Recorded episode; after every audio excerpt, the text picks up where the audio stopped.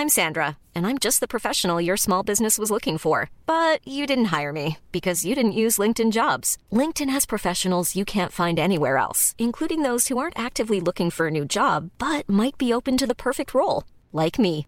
In a given month, over 70% of LinkedIn users don't visit other leading job sites. So if you're not looking on LinkedIn, you'll miss out on great candidates like Sandra. Start hiring professionals like a professional. Post your free job on linkedin.com/people today. Planning for your next trip? Elevate your travel style with Quince. Quince has all the jet-setting essentials you'll want for your next getaway, like European linen, premium luggage options, buttery soft Italian leather bags, and so much more. And is all priced at 50 to 80% less than similar brands. Plus, Quince only works with factories that use safe and ethical manufacturing practices. Pack your bags with high-quality essentials you'll be wearing for vacations to come with Quince. Go to quince.com/pack for free shipping and 365-day returns.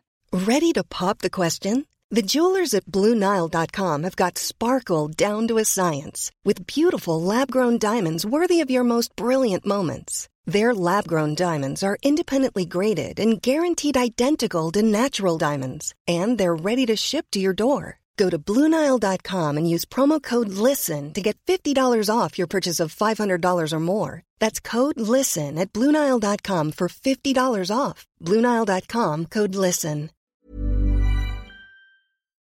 Armate. The Art of War. Der Dreißigjährige Krieg. Trommeln rührten zum Kampf. Sie sollten die Männer im Gleichschritt halten und ihnen Mut verleihen. Die Luft roch nach Schwefel und Holzkohle. Man konnte kaum atmen, ohne die giftige Luft wieder aus den Lungen prosten zu müssen. Als sich die Nebelschwaden des Schießpulvers, die sich aus den Läufen hunderter Gewehre gespeist hatten, endlich zu verziehen begannen, zeichneten sich im weißen Rauch Gestalten ab. Schatten lösten sich aus dem unkenntlichen Grund. Gefährliche, mordlüsterne Schatten mit bunten Gewändern und hellblitzendem Stahl. Zwei akkurat geformte Schlachtlinien marschierten scheinbar seelenruhig aufeinander zu.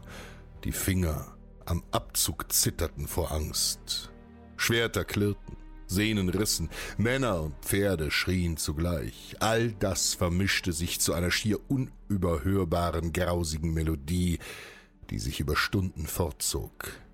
In etwa so kann man sich eine Schlacht des Dreißigjährigen Krieges vorstellen. Und der Krieg strotzte nur so vor solchen Aufeinandertreffen. Nicht umsonst sollte dieser Konflikt der größte demografische Aderlass Europas seit der Pest werden. Politische, religiöse und soziale Spannungen entluden sich in diesem Religionskrieg der Superlative. Die Rede ist von eben jenem Dreißigjährigen Krieg. Wie er entstand, was geschah und warum ein Diplomat in einem Misthaufen ihn auslöste, darum geht es heute. Geschätzter Hörer von Armate, ab dem 1. November 2021 werden unsere Podcasts Armate, Warriors of History und Helden und Mythen Europas exklusiv unseren Patrons auf patreon.com slash godstretch zur Verfügung stehen. Wir wünschen gute Unterhaltung. Kapitel 1 Die Reformation Es geht raus aus den Gefilden der Antike, tief in die frühe Neuzeit. Um den Dreißigjährigen Krieg, der sich von 1618 bis 1648 in Mitteleuropa abspielte, verstehen zu können, müssen wir unser Auge zuerst etwas früher auf die Zeitachse werfen. Anfang des 16. Jahrhunderts steht die Kirche in keinem guten Ruf. Korruption, zu viel Einmischung in weltliche Belange, Bestechlichkeit und Simonie. So nennt man nach einem Mann in der Bibel den Kauf von Ämtern. All das wird ihr von Kritikern vorgeworfen, teilweise auch Kritiker aus den eigenen Reihen. Einer von diesen ist Martin Luther. Martin Luther wird als Sohn eines wohlhabenden und einflussreichen Hüttenmeisters im Jahr 1483 in Eisleben geboren. Gegen den ausdrücklichen Wunsch seines Vaters, der für Martin eine aussichtsreiche Karriere als Jurist vorgesehen hatte, entscheidet sich der junge Mann für den Pfad Gottes und wird ein Mann der Kirche. Allerdings erschüttern ihn die besagten Vorgänge und die überall sichtbare Prunksucht der Kirche. Auf die Spitze treibt es für ihn eine neue Methode der Kirche, der Ablasshandel. Menschen können Ablass erkaufen, das heißt, sie können Geld dafür zahlen, dass ihre Zeit im Fegefeuer zwar nicht ganz getilgt, aber deutlich verkürzt wird. Der Ablasshandel boomt, denn die Leute sündigen viel. Bekannte Prediger wie Johann Tetzel durchstreifen die Lande und rufen die Leute dazu auf, der Kirche all ihr Geld zu geben, zur Vergebung ihrer Sünden. Luther ist außer sich, denn er sieht darin nichts als die ungenierte Gier des Vatikans. Hauptgrund für diesen Ablasshandel ist übrigens ein bis heute zu bestaunendes und wahnsinnig imposantes Bauwerk im Vatikanstaat, der Petersdom. Er wird vorwiegend mit Geld aus dem Ablass erbaut. 1517 kann Luther nicht mehr schweigen. Er marschiert erbost zur Kirche von Wittenberg und nagelt mit einem Hammer 95 Thesen an die Kirchenpforte, mit allem, was an der Kirche seiner Tage nicht mehr stimmte. Zwei kleine Fakten am Rande. Erstens, wir wissen, dass Jahreszahlen lästig zu merken sind und im Endeffekt nicht die Quintessenz der Geschichte. Ob sich dieses oder jenes Ereignis in jenem oder im darauffolgenden Jahr ereignet hat, mag relativ unbedeutend erscheinen. Aber dieses ist relativ einfach zu merken. Denn 1483, 17 Jahre vor 1500, erblickt Martin Luther das Licht der Welt. Und 17 Jahre später, also 1517, nagelt er die Thesen an die Kirchenpforte. Zweitens, dass das jemals so stattgefunden hat, wird oft als Mythos abgetan also dass er wirklich seine verschriftlichten Beschwerden dort anheftete. Tatsächlich aber war das in der damaligen Zeit keine ungewöhnliche Methode von Gelehrten untereinander zu kommunizieren, und Luther findet Anklang. Zustimmung und herbe Kritik schlagen ihm entgegen. Für die einen ist er ein lang ersehnter Kirchenreformator, für die anderen nichts Geringeres als ein gottloser Ketzer. Wie ihr seht, spaltet er die Christenheit und damit auch das Christentum und tritt damit die Reformation los. Es ist ironisch, so wie Jesus eigentlich keine eigene Religion gründen, sondern lediglich seine eigene reformieren wollte, so wollte Luther das Gleiche, das Christentum reformieren, anstatt eine neue, wenn auch immer noch christliche Konfession aus dem Boden zu stampfen. Logischerweise haben der Papst und der Kaiser, der sich auf die Glaubenseinigkeit als einen der wenigen einenden Faktoren im Reich verlassen können wollte, absolut keine Freude mit Luthers Ideen. Luther wird 1521 vor dem Reichstag zu Worms geladen. Ihm wird freies Geleit versprochen. Dort soll er seine Irrlehren widerrufen und reumütig in den Schoß der katholischen Kirche zurückkehren. Doch er tut nichts dergleichen. Hier stehe ich und kann nicht anders. Dieser Satz wird ihm oft angedichtet. Er hat ihn aber in dieser Form niemals dort ausgesprochen. Dieses berühmte Zitat der deutschen Geschichte muss man ins Reich der Mythen verbannen. Dennoch beharrt er vor dem Kaiser und den Reichsständen, also allen wichtigen Adligen, Geistlichen und Vertretern der Reichsstände darauf, dass die Kirche in ihrer momentanen Form so nicht würdig sei, Christus zu frönen.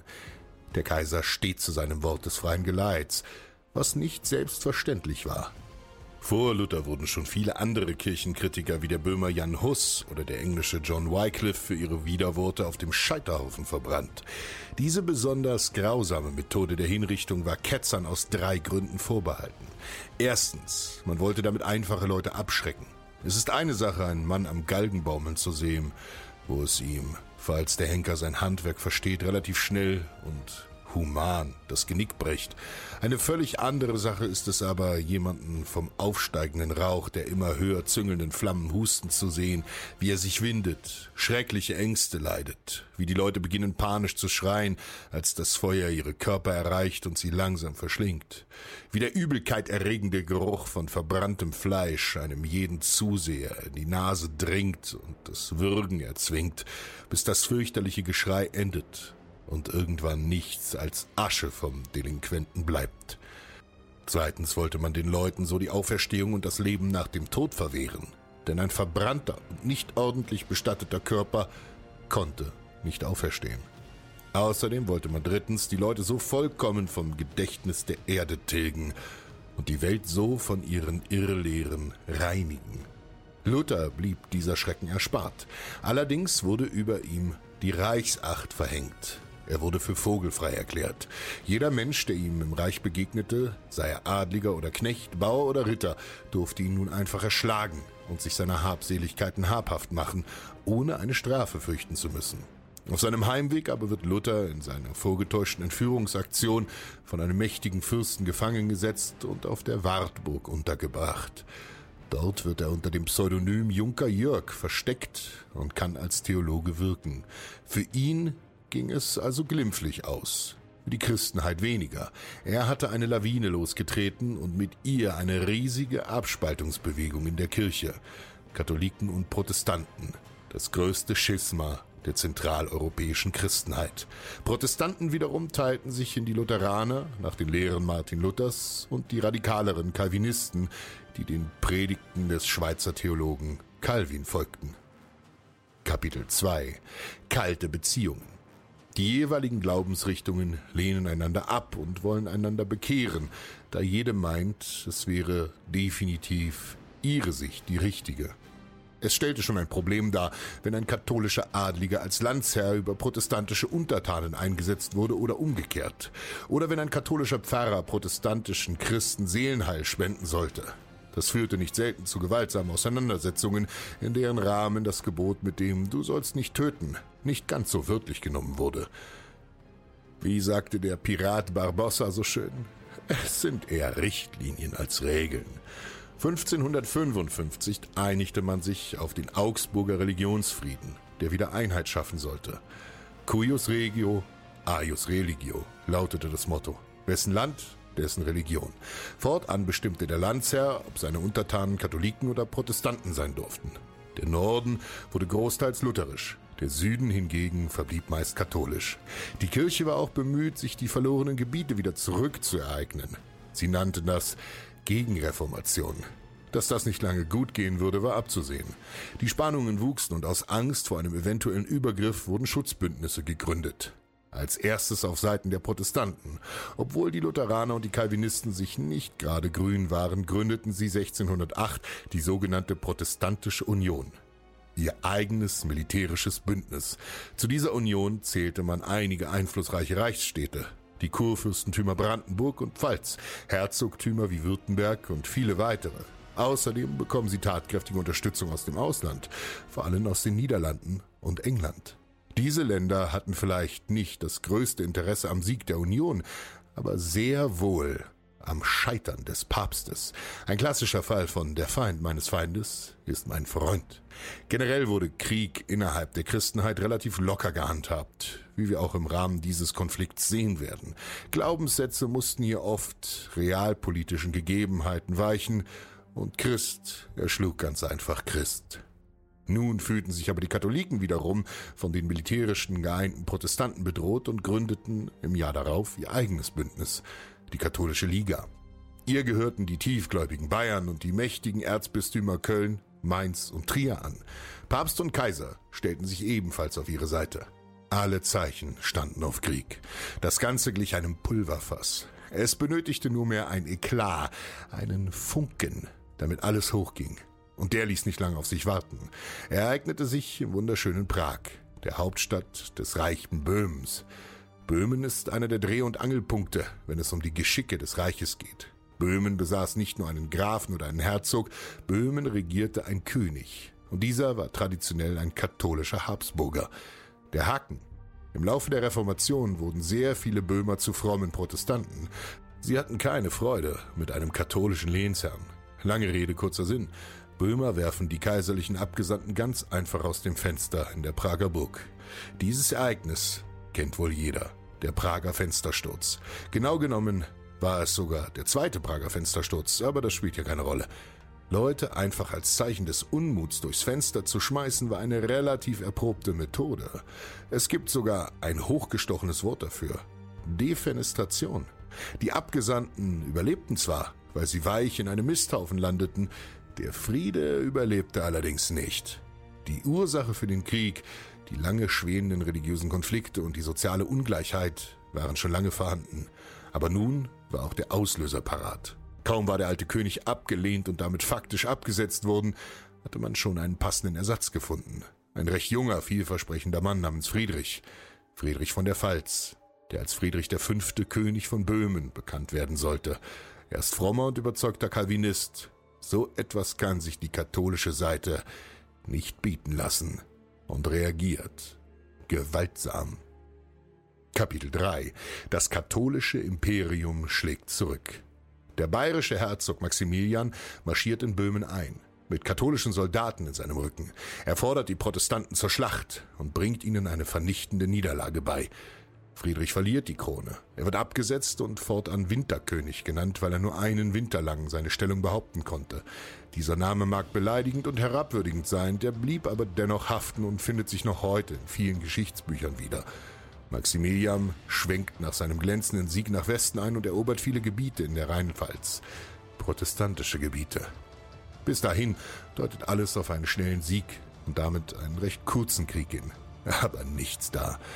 Der Krieg soll sich noch lange weiterziehen. Denn in Wahrheit splitterte sich der Krieg in eine ganze Menge kleiner Teilkriege auf, die unterschiedliche Zwecke zum Ziel hatten. Erst ging es bis zum Jahr 1625 um den direkten Kampf zwischen katholischer Liga und protestantischer Union, dem eigentlichen Grund des Krieges. Dieser wird auch als böhmisch-pfälzischer Krieg bezeichnet. Allerdings tritt darauf der König von Dänemark, Christian, auf den Plan um die protestantische Seite zu unterstützen. Das nennt man den dänischen I'm Sandra, and I'm just the professional your small business was looking for. But you didn't hire me because you didn't use LinkedIn jobs. LinkedIn has professionals you can't find anywhere else, including those who aren't actively looking for a new job but might be open to the perfect role, like me. In a given month, over 70% of LinkedIn users don't visit other leading job sites. So if you're not looking on LinkedIn, you'll miss out on great candidates like Sandra. Start hiring professionals like a professional. Post your free job on linkedin.com/people slash people today. Hey, it's Paige DeSorbo from Giggly Squad. High quality fashion without the price tag. Say hello to Quince. I'm snagging high-end essentials like cozy cashmere sweaters, sleek leather jackets, fine jewelry, and so much more. With Quince being 50 to 80% less than similar brands and they partner with factories that prioritize safe ethical and responsible manufacturing i love that luxury quality within reach go to quince.com slash style to get free shipping and 365 day returns on your next order quince.com slash style der Sächsischen Krieg. König Christian bringt das Heilige Römische Reich bzw. den Kaiser stark in Bedrängnis. Doch Rettung für die Katholiken nahte. In Gestalt eines böhmischen Adligen namens Albrecht Wenzel Eusebius von Waldstein, gemeinhin bekannt als Wallenstein. Er war eine Art Unternehmer unter den Kriegsherren. Aus seiner eigenen Tasche musterte er ein schlagkräftiges Heer und bot sich dem Kaiser an. Gegen Bezahlung natürlich. Der Kaiser hatte viel Geld und wenig Bock auf Protestanten, also erteilte er ihm ein Mandat und ließ ihn für sich kämpfen. Dann ging die Reise los. Wallenstein war ein ausgesprochen guter Unternehmer, aber seine Fähigkeiten als Geschäftsmann verblassten im Vergleich zu seinen Fähigkeiten als Feldherr. Der Kerl war eine Art Wunderkind im Kampf. Er konnte Strategien und Taktiken einrichten, als wäre er für nichts anderes geboren worden. Sein Heer treibt die Protestanten unaufhaltsam zurück Richtung Norden und rekatholisiert einige Gebiete, eins nach dem anderen. Er gewinnt immer mehr entscheidende Schlachten.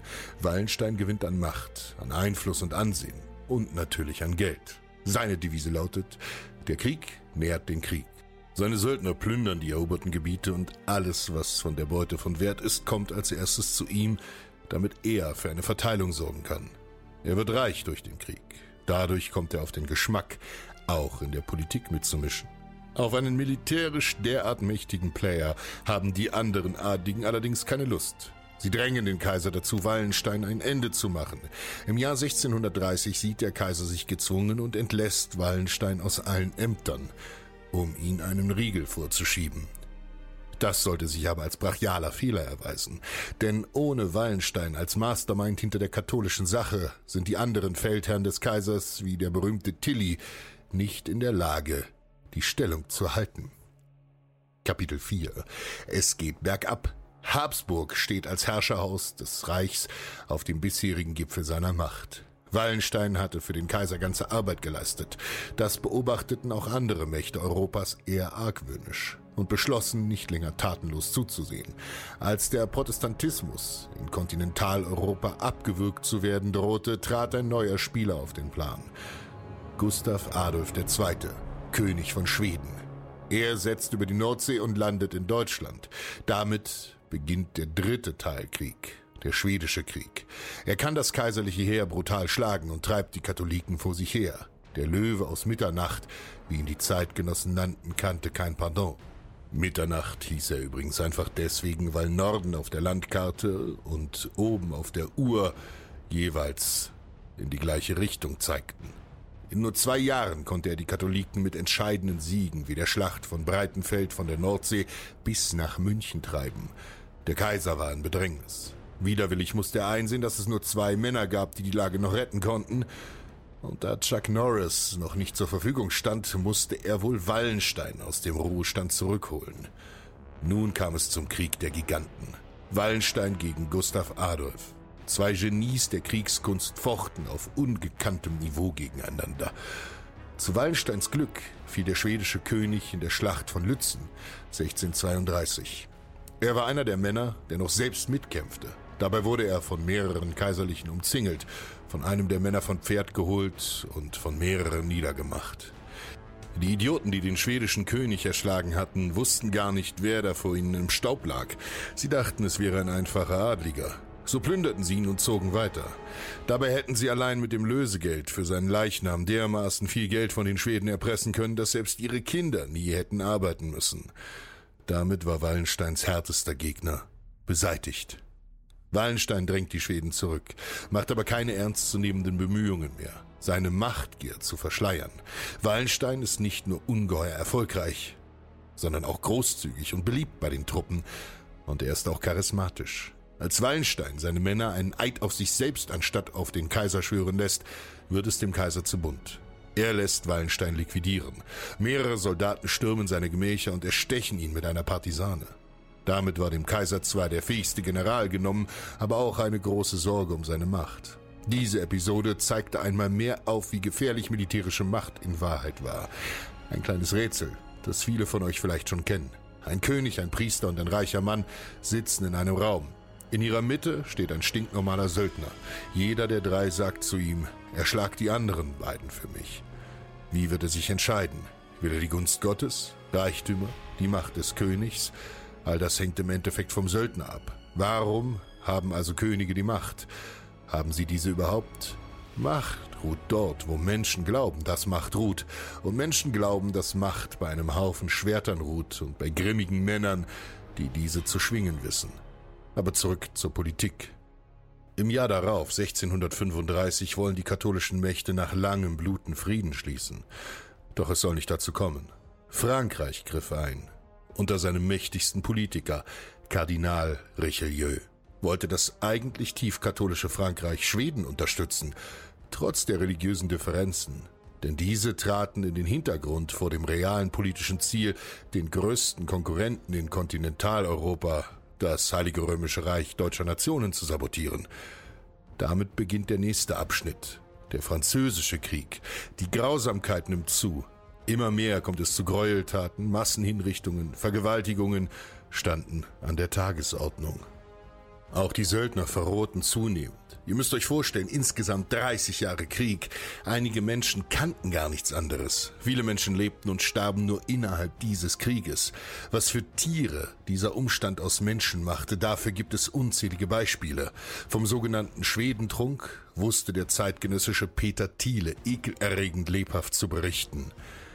Da haben die Räuber und Mörder eine Holt genommen, den armen Leuten solche im Halse gestockten, unberührten Wasser eingegossen, Sand dazu eingeschutten, jawohl Menschenkot, und die Leute jämmerlich gequält um Gelde, wie den einen Bürger in Belitz, David Oertel genannt, widerfahren und balde davon gestorben. Ins moderne Deutsch übersetzt. Jemand wurde ergriffen, festgehalten und ihm mit der Maulsperre der Mund offen gehalten. Daraufhin wurde der Person Flüssigkeit, sei es Dung, Kot oder Jauch, in den Mund geschüttet, bis er daran erstickte. Und solche Dinge waren keine Einzelfälle. Viele Bäume an Dorfrändern wurden durch Dutzende aufgeknüpfte Leiber geschmückt. Die Söldner wussten, dass es keine öffentliche Ordnung gab. Wenn der Feind nicht in der Nähe war, gab es auch keine Zentralgewalt, die sie zur Rechenschaft hätte ziehen können. Auf gut Deutsch, tu, was du willst. Besonders wenn die Söldner zu spät, nicht vollständig oder noch schlimmer gar nicht bezahlt wurden, ließen sie ihrem Ärger freien Lauf. Sie wechselten die Seiten, brannten Dörfer nieder, sie meuterten und und und. Aus eben solchen Gründen brach das Söldnerwesen nach dem Dreißigjährigen Krieg zusammen und die Großmächte konzentrierten sich darauf, stehende Heere zu unterhalten. Diese waren zwar wahnsinnig teuer und aufwendig, allerdings waren sie einsatzbereit, geschult und loyal. Bei Söldnern wusste man nie, ob sie nicht die Seiten wechseln würden, wenn das Angebot verlockend wäre. Kapitel 5 Die Nachwirkungen Der Krieg war vorbei, das Leid ging weiter. Das Land war verheert, das Heilige Römische Reich deutscher Nationen hatte geblutet wie nie zuvor. Ein Drittel der Gesamtbevölkerung war in etwa tot. Ganze Landstriche waren regelrecht entvölkert. Man geht davon aus, dass vor dem Krieg in etwa 18 Millionen Menschen im Heiligen Römischen Reich lebten, also um die 6 Millionen Menschen starben. Felder waren verheert, ganze Gemeinden glichen Geisterstädten, das Elend triefte aus jeder Ritze. Viele der nun arbeitslos gewordenen Söldner mussten sich ihren Lebensunterhalt als Bettler verdienen. Für viele war das auch der einzige Weg, denn einige waren alt und andere waren im Krieg verletzt worden, so dass sie als Invalide keiner körperlichen Arbeit mehr nachgehen konnten. So etwas wie eine staatliche Pension gab es schlicht und ergreifend nicht. Es war dies einer der Gründe, warum so viele Menschen erpicht darauf waren, Kinder zu bekommen. Nicht nur um die Linie fortzuführen oder aus reiner Liebe, sondern auch als Vorsorge. Im Endeffekt waren es meistens in der Geschichte die eigenen Kinder, die sich um ihre Eltern kümmerten, wenn diese alt und gebrechlich wurden. Viele Söldner hatten diesen Luxus nicht, denn im Krieg blieb ihnen diese Möglichkeit verwehrt. Oft genug wurden allerdings auch ihre Frauen und Kinder in den Wirren des Krieges getötet. Andere Landstriche hatten Glück und blieben relativ unversehrt. Hamburg zum Beispiel. Die Städte kamen in den meisten Fällen glimpflicher davon als das Land, vor allem weil eine Belagerung den Aufwand oft nicht wert gewesen wäre und keine Seite sich diesen hätte leisten können oder wollen. Hier bildet die Stadt Magdeburg eine Ausnahme. Magdeburg wurde dermaßen brutal gestürmt, geplündert und gebrandschatzt, dass sich danach das Wort Magdeburgisieren für einen Akt der totalen Vernichtung etablierte. Und es grasierten die schlimmsten Krankheiten, denn die Söldner schleppten sie überall hinein. Vieh war zuhauf gestohlen worden. Hab und Gut der Leute wurde oft von Marodeuren geraubt und die Leute wurden zum Sterben verurteilt zurückgelassen. Im Endeffekt hatte dieser Krieg keine Gewinner. Und alle hatten verloren. Nach ganzen vier Jahren von zehn Friedensverhandlungen, in die auch ausländische Mächte intervenierten, konnte der Krieg 1648 durch den Westfälischen Frieden beendet werden. Doch die Auswirkungen waren katastrophal. Massenhafte Armut, Perspektivenlosigkeit und Angst vor der Zukunft griffen um sich. Während des Krieges sehnten sich viele Menschen hoffnungsvoll nach dessen Ende. Als dieses gekommen war, mussten sie enttäuscht feststellen, dass sich ihre Lebensumstände dadurch nicht besserten. Es entwickelten sich dementsprechend ganze kulturelle Strömungen, die sich in der Kultur niederschlugen. Zwei Geisteshaltungen prägten das Denken nach dem Krieg. Memento Mori. Bedenke, dass du sterben wirst. Der Krieg hatte den Tod für die Menschen als allgegenwärtig verständlich gemacht. Sie wussten um ihre begrenzte Zeit auf Erden. Carpe diem. Nutze den Tag. Eben deshalb sollte man das Beste aus der Situation machen und das so früh wie möglich. Wenn es geht, heute. Denn niemand wusste, ob er morgen noch leben würde. Eine Seuche hätte einen infizieren und elend zugrunde gehen lassen können. Ein desertierter Schwede hätte einem vielleicht den Schädel eingeschlagen oder man wäre vielleicht einfach verhungert. Der Krieg brachte wenigstens eine Menge begnadeter Dichter hervor. Einer von diesen war Andreas Gryphius, der den kalten Zeitgeist hautnah einfangen konnte.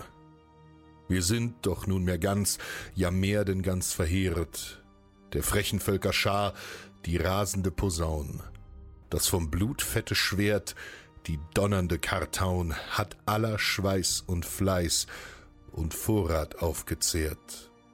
Die Türme stehen in Glut, die Kirch ist umgekehrt, das Rathaus liegt im Graus, die Starken sind zerhauen, die Jungfern sind geschändt, und wo wir hin nur schauen, ist Feuer, Pest und Tod, der Herz und Geist durchfährt. Hier durch die Schanz und Stadt rinnt allzeit frisches Blut. Dreimal sind schon sechs Jahr, als unsere Ströme Flut, von Leichen fast verstopft, sich langsam fortgedrungen. Doch schweig ich noch von dem, was ärger als der Tod, was grimmer denn die Pest und Glut und Hungersnot, dass nun der Seelenschatz so vielen abgezwungen. Gerne wird auch ein weiteres Kapitel des Krieges vergessen. Die Hexenverfolgung. Im Gegensatz zur landläufigen Meinung wurde im Mittelalter weitaus seltener ein Mensch als Hexe verbrannt als in der frühen Neuzeit. Gerade um die Zeit des Dreißigjährigen Kriegs erreichten die Hexenverbrennungen ihren Höhepunkt. Vermutlich auch, weil die Leute dermaßen viel Gewalt gewohnt waren, dass ihnen solche Prozesse weniger ausmachten. Allein auf dem Boden des Heiligen Römischen Reiches deutscher Nation sollen schätzungsweise 25.000 Leute zu dieser Zeit als Hexenkundige verbrannt worden sein. In etwa drei Viertel davon Frauen. Hexer waren selten, aber sie existierten, beziehungsweise wurden als solche angeklagt. Politisch änderte der Krieg einiges. Einige gravierende Änderungen im Reich traten sofort ein. Territorien verschoben sich, die Schweiz und die Niederlande wurden unabhängig, Schweden bekam Besitzungen in Mecklenburg, sogar Frankreich konnte Gebiete wie Metz und Verdun abverlangen. Alles in allem kein guter Friede für das Reich. Außerdem zerfiel die Reichseinheit noch weiter und die Macht des Kaisers schrumpfte. Aus dem Heiligen Römischen Reich war ein Flickenteppich mit weit über tausend eigenständigen Gebietskörpern geworden, über die der Kaiser mehr schlecht als recht herrschte. Das Heilige Römische Reich war mehr oder weniger ein Sammelbegriff für eine Vielzahl an einzelnen Herrschaftsgebieten ohne feste Einigung. Der Frieden galt als eine Art Kompromiss zwischen allen Beteiligten, und in einem Kompromiss sind, wie es so schön heißt, alle gleich unzufrieden. Allerdings war hier der Kaiser wohl der unzufriedenste. Frankreich hatte sein Ziel, das Haus Habsburg klein zu halten und zu schädigen, vollends erfüllt. Auch religiös tat sich einiges. Der katholische und der protestantische Glaube wurden von nun an gleichgestellt behandelt. Gewisse Spannungen blieben aber dennoch. Und was lernen wir daraus? Wenn zwei sich streiten, freut sich der Dritte. Mom deserves the best, and there's no better place to shop for Mother's Day than Whole Foods Market. They're your destination for unbeatable savings, from premium gifts to show-stopping flowers and irresistible desserts. Start by saving 33% with Prime on all body care and candles. Then get a 15-stem bunch of tulips for just $9.99 each with Prime. Round out Mom's menu with festive rosé, irresistible berry chantilly cake, and more special treats. Come celebrate Mother's Day at Whole Foods Market. Hi, I'm Daniel, founder of Pretty Litter. Cats and cat owners deserve better than any old fashioned litter. That's why I teamed up with scientists and veterinarians to create Pretty Litter. Its innovative crystal formula has superior odor control and weighs up to 80% less than clay litter. Pretty Litter even monitors health by changing colors to help detect early signs of potential illness. It's the world's smartest kitty litter. Go to prettylitter.com and use code ACAST for 20% off your first order and a free cat toy. Terms and conditions apply. See site for details. Even when we're on a budget, we still deserve nice things. Quince is a place to scoop up stunning high end goods for 50 to 80% less than similar brands. They have buttery soft cashmere sweaters starting at $50, luxurious Italian leather bags, and so much more. Plus, Quince only works with factories that use safe, ethical, and responsible manufacturing. Get the high-end goods you'll love without the high price tag with Quince. Go to quince.com/style for free shipping and 365-day returns.